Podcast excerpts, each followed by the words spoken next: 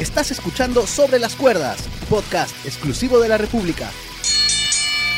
¿Qué tal amigos? ¿Cómo están? Bienvenidos a un nuevo episodio de Sobre las Cuerdas, el podcast de lucha libre de la República y Libero. Los saluda Julio Estrada y hoy, siguiendo con esto que empezamos la semana pasada, eh, para encontrar a los mejores campeones de WWE década por década, hoy me vuelve a acompañar Juana Lazábal. ¿Cómo estás, Juana?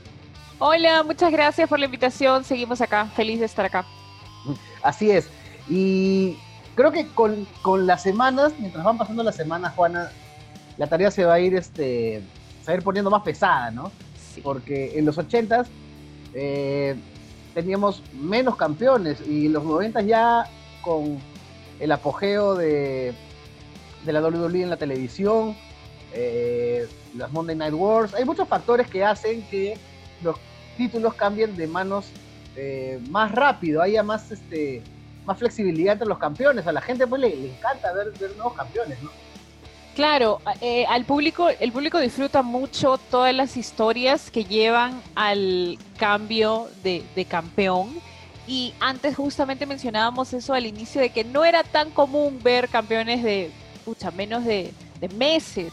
Y es justamente en esta época en la cual vas a poder ver estos cambios medios relámpagos, hay muchos nombres y ya empieza con esta onda de cambios, de que hay bastantes cambios de campeonato. Bastantes cambios de campeonato y bastantes cambios en la manera en que, en que se lleva a cabo la lucha libre, ¿no? Porque justo antes de, entrar al micrófono estábamos conversando que los 90 prácticamente abarcan tres eras de, de WWE, porque empieza con los últimos rezagos de la era dorada, entramos a la nueva generación con gente como, como Bret Hart, como Shawn Michaels, y también se ve el inicio de la era Attitude, o sea que hay, hay bastantes cambios, la gente comienza a apreciar la lucha libre de manera diferente, ¿no?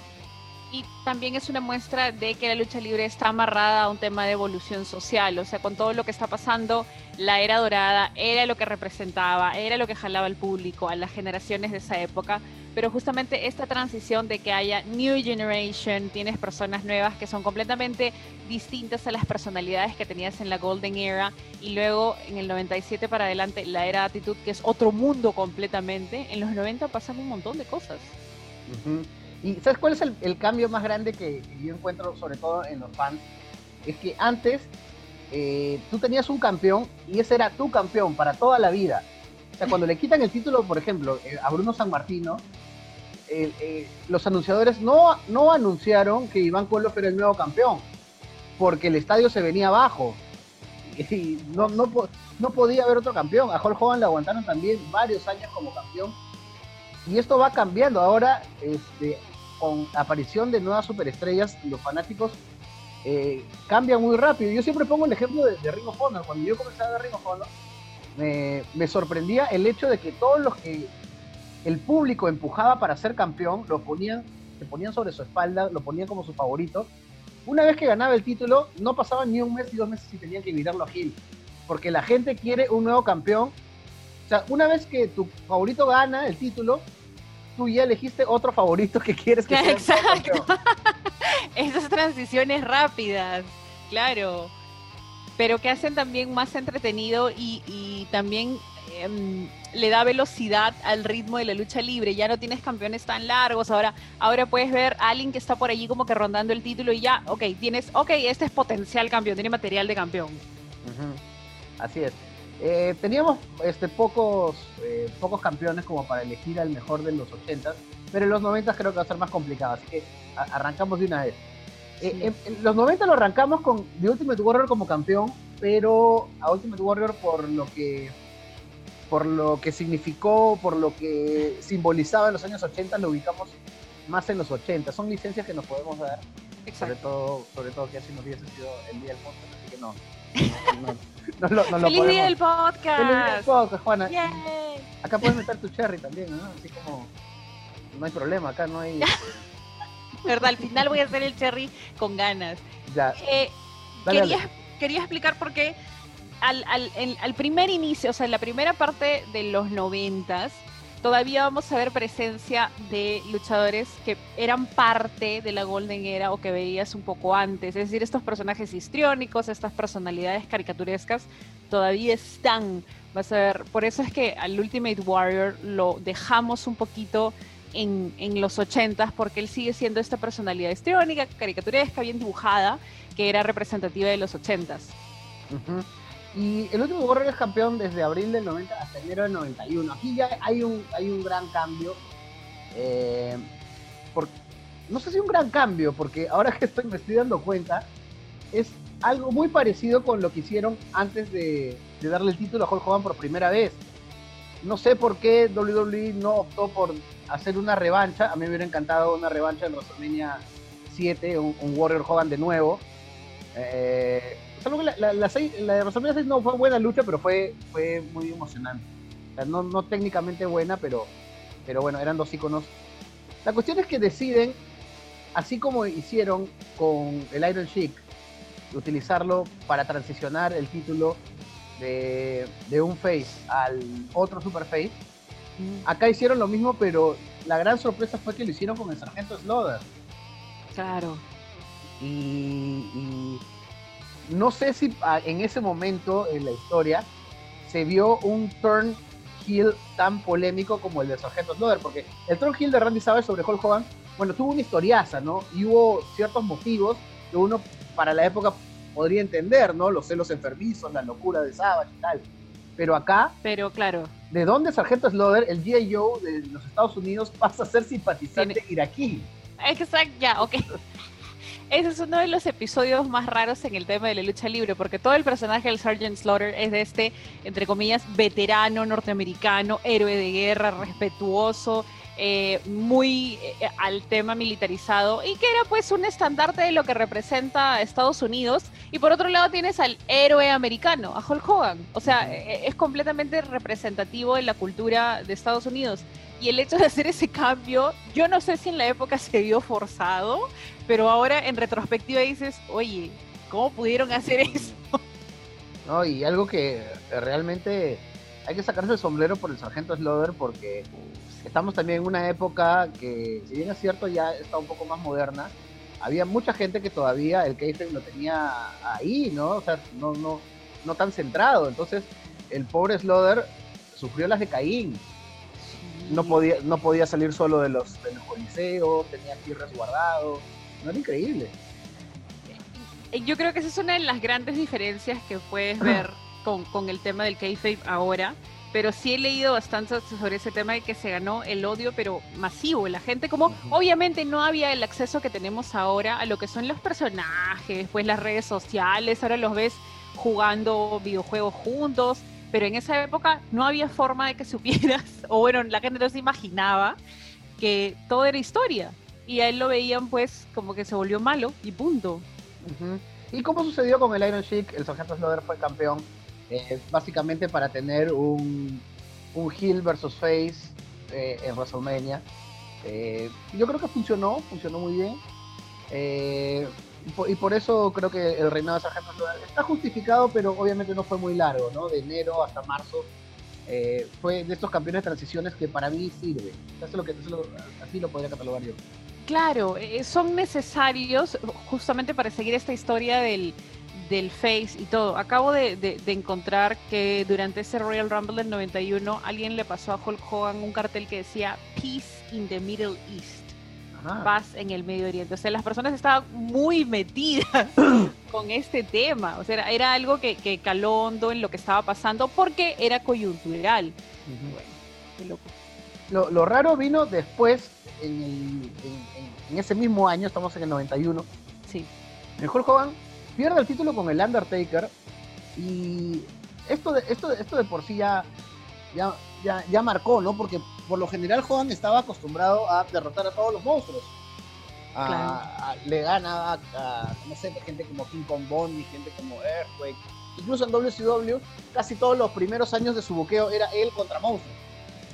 Y el, y aparece este, esta especie de, zombie que se mueve lento, que la gente, que a los niños los aterraba y deciden darle el campeonato, pero quitárselo ahí nomás. Y después vacarlo. O sea, ¿cómo explicamos todo este, este bolondrón que se armó eh, a finales del 91, que al final terminan dándole el campeonato en el Royal Rumble a Rick Flair, que, de eso ya, hablamos en un ratito. ¿Cómo explicamos esto, Juana? ¿Qué pasó en, esa época? Un desastre, no sabría decirte, de verdad. Raro, ¿no? Eh, Porque, sí. porque, Oye, eh, claro, le dan el título al Undertaker eh, en, en Survivor Series, ni mucho menos. Y después, eh, seis días después, crean un, un evento que se llama This Thursday en Texas. O sea, lo crean de la nada para devolverle el título a Hogan. Y después lo dejan vacante. Por- ya, yo no entiendo, yo entiendo hasta cierto, hasta cierto punto, entiendo el, el hecho de que quizás se estaba tratando de construir un monster más acorde a lo que tenían en mente con la empresa que era el Undertaker, porque no era el clásico monster, eh, lo memorable del Undertaker es justamente el tema de que es distinto, ¿no? Eh, no se parece a los monsters que has tenido antes, hay un tema más, más este, ¿cómo te digo? Más místico, más, más raro, más oscuro, que quizás antes no se tocaba tanto. Pero no, es más, ni siquiera recordaba ese This Tuesday en Texas, ¿puedes creerlo? O sea, e- e- ese tema como que para hacer el, el pase de que el, el título vuelva a Hogan, está medio raro. Y también lo que pasa después con Ric Flair es medio raro. Yo creo que justamente en esta época hay un choque de temas de egos, de personajes, de ideas, de ver cómo se cuaja todo en los 90, ¿no? Ajá, exacto. Eh, hay una entrevista que me la pasó mi, mi amigo Mickey Bane al Undertaker, donde el Undertaker, este, y, y no, no sé si tú le llegaste a ver, Juana, si no, de ahí te la paso. Por favor. Al- El Undertaker cuenta más o menos lo que pasó en ese momento, no porque se decidieron las cosas, pero más que todo la actitud que tuvo Hogan durante, durante ese periodo. Hay un, este, dice que Hogan le tenía mucho miedo al, al Thompson Pile Driver y le decía a- a- al Undertaker, le decía, ten cuidado, agárrame de aquí, o sea, lo paraba fastidiando con eso, y el Undertaker era como que, respeto a Hogan, pero le decía, ya tío, tranquilo, o sea, normal, lo- Claro. lo he aplicado mil veces, no te preocupes. Y en ese, en ese evento, no me acuerdo si, no, sí, en Survivor Series, él tenía que aplicarlo sobre una silla, coloca a Ric Flair, Ya. y el Undertaker, y se ve en el video, a Hogan lo coloca un poquito más arriba que de costumbre, y cuando aplica el pile driver, la cabeza de Hogan ni rosa el- el- la, la silla. Cuando aplica el, el, el pile driver, el Undertaker escucha que Hogan dice, "Oh", como si lo hubieran metido, sí, y ahí Hogan se le pasó por la cabeza. Y, el Undertaker dijo, este tío me va a querer. ¿Ya? Y dice que Hulk Hogan se hizo lesionado, se quejó. Y que muchos luchadores de ese momento, y me parece que, que, que Randy Savage, no estoy tan seguro, voy a, voy a, voy a ir repasar, le dijo, te avisamos que tengas cuidado con el tío. Ah, el tío- ok. el tío es medio así. Y Hulk Hogan se- como que se hacía lesionado. Y me parece que en This Tuesday in Texas, Hogan no quiere recibir el, el pile driver. Algo así, algo así es entrevista. Ya, ya, ya. Esa entrevista que has mencionado la pueden encontrar, se llama I Just Thought I Killed Him. Ya. Que creí que lo había matado. Ya, ya, ya. Sí, he leído sobre la entrevista, pero nunca la he visto. Buen dato, voy a chequearla. Ese, eh, sí, pues, ya, ya, ya. Se le, apli- se le aplica la movida encima de una silla y el Undertaker se asusta por esto. Imagino que, ya, pero ¿por qué viene a hacer esto? Hogan no es nuevo. Eh, ¿Por qué se dio esto? ¿Es un tema de ego, de cuidado? ¿O estaba lesionado y tenía miedo Hogan en esa época? No, yo creo más bien que eh, el ego de Hogan de repente no le permitía aceptar que un novato, entre comillas, o sea, un novato en WWE, porque el Undertaker tenía más que un año, un debut en el Claro. 90, eh, no sé, pues le, le quita el título así de una manera tan fácil, entre comillas, porque era parte del personaje del Undertaker, ¿no? El Undertaker no te vendía, no te vendía, pues. O sea, no te vendía golpes, o sea, no... O sea, obviamente los, los, los absorbía, los recibía, los registraba, pero, Claro, pero no te los vendía, porque era un, un zombie, pues, ¿no? Entonces, estaba no- muerto, obviamente. Claro. De repente, Juan, no sé, no entendía eso y, y tenía miedo de que le quiten el spotlight, ¿no? ¿Qué sé yo? No, no, no- habría que estar en la cabeza, en la complicada cabeza de Hulk Hogan. Pero bueno, cierra todo. de- dale, Claro. dale. No, no, sorry. Y, y- y me da curiosidad que justamente este tipo de historias salen años después, o estas entrevistas salen muchos años después, y, y lleva un montón de especulación y un, mon- un montón de duda.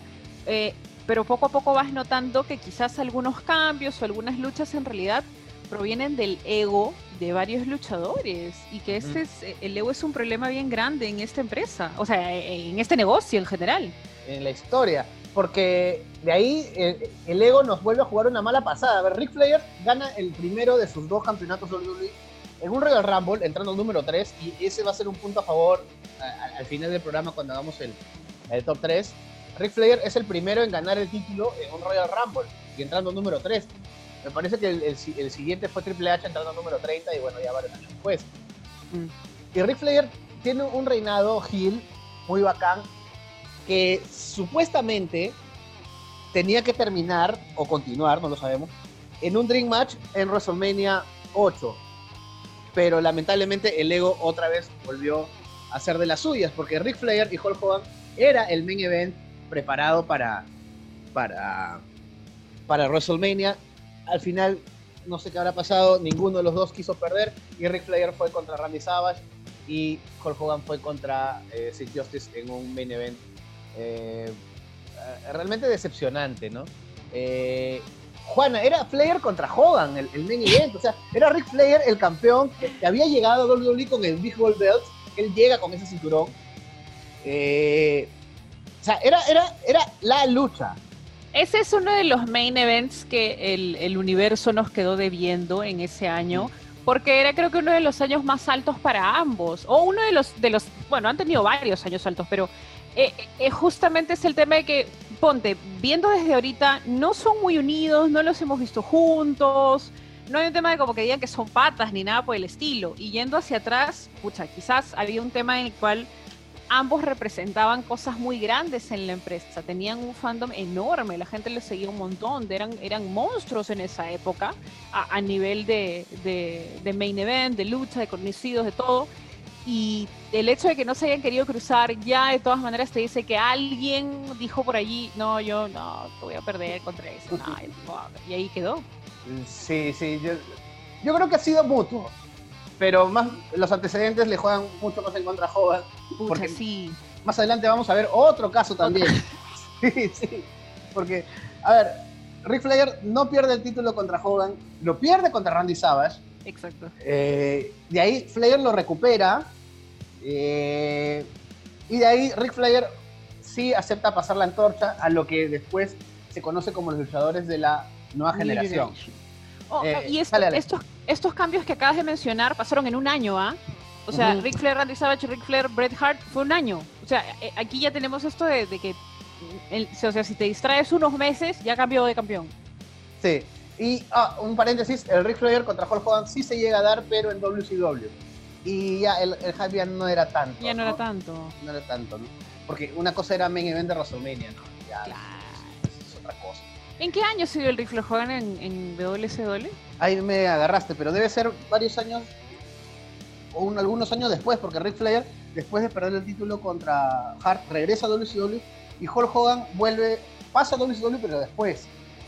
Entonces ya me imagino que debe haber sido 94, por ahí ya, nuestros amigos en comentarios ya de repente nos, nos dirán y nos corregirán. El 94 en Bash, on the, at Bash at the Beach. ¿94 era? Ajá, 94. Ah, buena memoria, buena. Vamos, vamos. Ahora, Bret Hart. Bret Hart ya es un cambio total, ¿no? Es la excelencia y la ejecución, era otro tipo de superestrella, ¿no? Estamos hablando de que aquí ya empieza, es como que el pinpoint para dejar atrás todo lo que era histriónico, todo lo que era más que nada representado en el personaje, dejando un poquito de lado en ciertos casos la lucha libre. No estoy diciendo que antes no hubiera lucha libre, que no hubiera técnica, no, sino es que el tema de que ahora tienes a Bret Hart, que es, oye, de la dinastía Hart que ha salido del Dungeon, que es uno de los mejores exponentes de la lucha libre y que ahora te da un espectáculo alucinante en el ring y que representa a toda la New Generation. Lo caso llamarlos a ellos New Generation, ¿no? pero bueno. Sí, hay un este y hay un hay un pasaje de la historia de la lucha libre que a mí siempre me apasiona y, me gusta repasar, que es esta lucha perdida entre Bret Hart y Tom McGee. Solamente para meterlo oh, entre, Claro que sí, ya, esa es una de mis trivias favoritas. Cuéntalo, por favor, es una de mis trivias favoritas. Bueno, así al toque. Eh, Tom McGee era un tipo musculoso, atlético, pero que no sabía luchar. Básicamente era eso. Y para Vince McMahon, Tom McGee era el próximo Hulk Hogan. Estaba muy impresionado con él. Y en un Dark Match, porque él comienza pues luchando en, dar matches, lo colocan con Bret Hart, que era hasta ese momento joven, recién este, me parece que recién había salido de las, o sea, estaba en la, división parejas con, Jim Neidhart. Mm. Y la cuestión es que Bret Hart, con ya más experiencia, porque él, él, empezó de chivolo en Canadá, le dice, ¿qué? Dime tres cosas que sepas hacer. Ah, bueno, me sale esto, me sale esto. Ya. Y sobre eso armó una lucha. Y Bret Hart lo hace lucir tan bien a Tom McGee que Jorge Hogan se. Jorge Hogan, que estoy hablando, Vince McMahon, se, se convence de que él es la próxima superestrella. Luego, con las siguientes luchas de Tom McGee, ya se dio cuenta que en verdad el que brilló ahí fue Bret Hart. El que lo hizo ver como un millón de dólares fue Bret Hart. Y a mí me parece lo caso porque hace poco nomás recién soltaron la lucha. Una lucha que había estado escondida por mucho tiempo y recién hace poquito la soltaron. Y es verdad, la manera en que Bret Hart vende todo, arma toda la lucha y, es cierto, Tom McGee solamente hace tres cosas, pero Tom McGee, Juana, luce impresionante. Yo también me eh, estoy convencido. Eso es algo que me llamó mucho la atención. Yo me enteré de esta pelea por el podcast de Col Cabana, en el cual él, a él le pasan la lucha y la ve y cuando empiezo a buscar es alucinante toda la historia porque medio que te da a entender mucho del negocio para las personas como yo que en realidad no saben cómo funciona esto. O sea, tienes a Tom McGee que definitivamente se ve muchísimo más imponente que Bret Hart. O sea, es un Hulk Hogan con rulos. Ya, para la gente que no, no, lo haya visto, Tom McGee es un Hulk Hogan con rulos. Y en realidad, de verdad, solamente hace tres cosas en toda la lucha. En serio, una pizarra y un lápiz y de verdad solamente hace tres cosas. Y el que se mueve por todo el ring y dices, a la miércoles, es Bret Hart. Y, esta es la lucha que se cataloga como que the best worst match. It's the best worst. Y lo, y lo, mencioné acá porque era como que, ya tú estabas viendo a tu futuro campeón del mundo, pero no era Tom McGee, sino era Bret Hart. y también lo meto porque, si no lo meto ahora, ¿cuándo lo meto? Porque a mí me encanta la historia. La cuestión es que, bueno, Bret Hart, eh, Bret Hart seguramente va a estar en alguno de nuestros top 3 de, mejores campeones porque Bret Hart eh, o sea, si tú ves ese campeonato, el, antiguo campeonato de WWE, el, del Águila, ese que era pequeñito pero bien elegante, a mí el primero que se me ocurre es Bret Hart. Pero de repente este no, no, no es el, el, reinado más representativo de Bret, que tiene algunos más adelante. A ver, acá eh, ocurre nuevamente, y me parece que ya la última en esta línea, de las de las muestras de ego de Hulk Hogan. Porque Hulk Hogan se supone que. A ver. Bret Hart pierde el título contra Yokozuna. Y, y luego Hulk Hogan gana el título en esta. Y, esta cosa inexplicable que sucedió en WrestleMania 9, ¿no? Donde Bret Hart le pierde su lucha con Yokozuna y de ahí Yokozuna, o mejor dicho, Mr. Fuji, reta a Hulk Hogan que había salido ahí a, ayudarlo a, a no sé, no sé por qué salió. Y luego Hogan acepta y Hogan le quita el título ahí nomás a Yokozuna. Eh, ¿qué, fue, ¿Qué pasó ahí, Juana? ¿Qué, raro ese cambio. Qué raro ese cambio. Eh, primero, ese WrestleMania es uno de los más guachafos que he visto. Sí, horrible. horrible, horrible. estéticamente, ese WrestleMania siempre ha sido uno de los que visualmente menos me ha gustado. A pesar de que es, es un esfuerzo enorme, ¿ah? porque para la época y todo, pero siempre ha parecido él, sino uno de los más guachafos, eh, con toda esta temática que, hicieron de el Imperio Romano, creo que fue. Sí, eh, al aire libre. Lo único paja fue la entrada de Randy Savage. que, entró para comentar, pero, pero entró. entró. Una bonita en realidad a mí sí me parecen una de las visualmente más, más raras esas WrestleMania. Pero, eh, o sea, eh, todos estos cambios nuevamente son súper raros o nos agarran como que desprevenidos. No, no, no sabemos qué fue lo que pasó allí. ¿Qué, qué habrán que sí querido hacer? Habrán querido aprovechar. Es que es una contradicción porque estás, ya le has dado el título a Bret Hart. Está, está Yokozuna, que es un, digamos, es un big man, pero es un big man que, que es muy creíble de ganarle a todos, que es entretenido de verlo, no es, no es aburrido, no, era lento.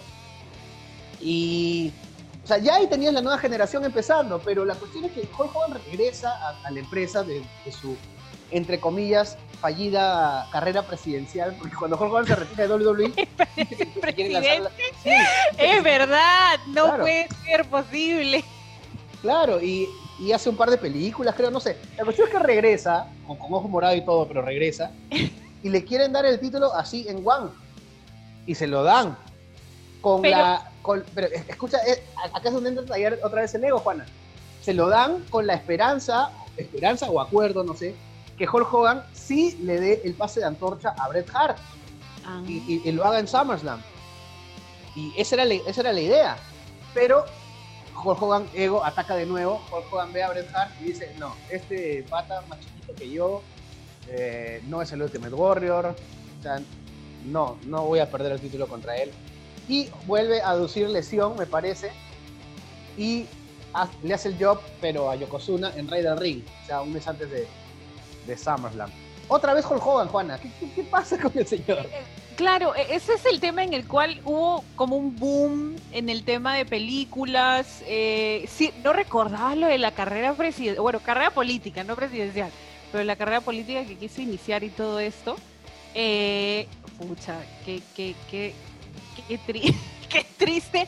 Pero ya, si eso hubiera sido el caso, ¿por qué le diste el título tan rápido? ¿Por qué no le diste más importancia? ¿Por qué no le diste más relevancia? Porque hacerlo el mismo día, en el mismo evento, como que también lo desluce, no me llama tanto la atención, deja más una sensación de confusión, que es lo que tenemos hasta ahorita han sopesado, ¿no? Dijeron, a ver, ¿qué hacemos? ¿Aprovechamos que tenemos a la gran estrella acá? ¿O nos vamos con, la nueva generación de una vez? Eh, oye, pero es WrestleMania, tenemos que terminar con final feliz. Eh, bueno, y decidieron eso. Hulk no, no, no le da el pase de antorcha a Bret Hart. Y ojo que Bret Hart, este, hasta, no sé si hasta ahora, pero en entrevistas posteriores, Bret Hart no habla muy bien de Hogan y viceversa ahí, ahí no hay una buena relación entre Hogan y, Bret Hart. El tema del ego y el endiosamiento que me imagino debe haber habido en una época en la empresa, ¿no? O sea, tienes a estos chicos New Generation que han sido entrenados desde chicos, más que nada les han hecho pagar su derecho de piso contra las estrellas tan grandes que venían antes. Y me imagino pues que Bret Hart mm, le parecía, hasta a nosotros nos parece todo este tema del ego súper innecesario por parte de Hogan, ¿no? Bueno, la cuestión es que la transición se llegó a hacer y, vamos, vamos a, vamos metiéndole turbo porque se nos, vamos a quedar poco cortos de tiempo. Aparece Shawn Michaels. Aparece Shawn Michaels en la, en la, digamos, en la palestra, ganando una de las luchas. Ya estamos hablando de un Bret Hart establecido como campeón, ya reconocible. Y Shawn Michaels gana esta lucha de Iron Man en WrestleMania eh, en WrestleMania 12. Una de las. ¿Para ti es una de las mejores luchas de la historia, Juana? Sí, esta es una de mis luchas favoritas, si no es que mi lucha favorita de los 90. La, la Iron Man es la primera que yo puedo ver en VHS así sentada en mi sala. Es la primera que llego a ver así con mi familia, todos esperando súper felices. Y es la que tengo metida en la memoria. Y de todas maneras, Shawn Michaels va, va, a estar en el top 3 que hagamos de todas maneras cuando terminemos esto en dos horas. Sí, ¿no? Porque lo que pasa es que es tanta historia que, bueno. Ahora, Shawn Michaels este, gana el título, pero de una manera apoteósica, hace una súper entrada en WrestleMania. Bestia. Eh, el Boyhood Dream, ¿no? O sea, ya estamos hablando de, alguien que, que, lo están pintando como, como que la luchó desde chiquito, no siendo uno de los más grandes, siendo talento puro, carisma puro. Entonces, acá ya, ya, ya se habían decidido, ¿no? darle a Shawn Michaels también la. Eh, ser una de las caras de la empresa junto a Bret Hart. Y es, y es acá donde nacen, pues, las. Tal vez una de las grandes enemistades de la historia de la lucha libre, ¿no? Sí. Que es una de las enemistades más geniales porque teníamos la costumbre de ver eh, ciertas enemistades medias tipo película antigua, ¿no? King Kong, ah, yo te cargo, te levanto, te lanzo contra el suelo, me quedo parado. En este caso tenías una habilidad y una agilidad alucinante en el ring y un ritmo, o al menos que era lo que a mí me llamaba la atención, el hecho de la agilidad y la rapidez en las luchas, que antes quizás no se veía tanto o no era como que signature marca en, en, en, la empresa. Pero Sí, yo creo que tú le mencionas a alguien esa época y te va a hablar acerca de Shawn Michaels y de Bret Hart. Ahora, el reinado de Shawn Michaels es muy bueno, es muy bueno, eh, pero él pierde el título ante Psycho Sid en la serie de los sobrevivientes eh, y de ahí lo recupera en Royal Rumble, con, haciendo el camino a WrestleMania. Claro, a veces, a veces cuando el reinado, y estamos hablando ya de esta época, cuando el reinado se hace un poco largo, eh, se lo quitan un toque, pero de ahí se lo devuelven como para, como para darle movimiento, ¿no? No es acordar lo que hicieron en el 2000 con, con La Roca. Todos sabían en WWE que La Roca iba a ser el campeón llegando a WrestleMania para enfrentarse a Stone Cold. Pero decidieron darle el título unos cuatro meses a, unos cuatro o cinco meses a, a Kurt Angle para que lo tenga ahí, para probarlo, para, no sé, todos sabían que el main event de WrestleMania iba a ser La Roca, Stone Cold menos Kurt Angle. Y no sé, no sé si has visto, Juana, tienes que ver la entrevista que le hace Stone Cold a, a Kurt Angle en, en School Sessions. El pobre Kurt juraba que él iba como campeón a WrestleMania a enfrentar a Stone Cold. Él lo juraba. Pero lamentablemente no, no fue No así. fue así. Y de algo parecido pasaba con Psycho Sid, ¿no? Porque él gana el título en, en la serie de los sobrevivientes, con esta historia atacando a José Lotario y todo. Pero Shawn Michaels lo recupera. Pero acá pasa algo, algo muy raro y que conforme va avanzando la historia ya no, no va a ser tan raro. Porque Shawn Michaels se supone tenía que devolverle el trabajo a Bret Hart. Bret Hart. Bret Hart tenía que ganarle el título en WrestleMania 13 a, a, a Shawn Michaels. Pero ¿qué pasó? Algo pasó con Shawn Michaels y perdió su sonrisa.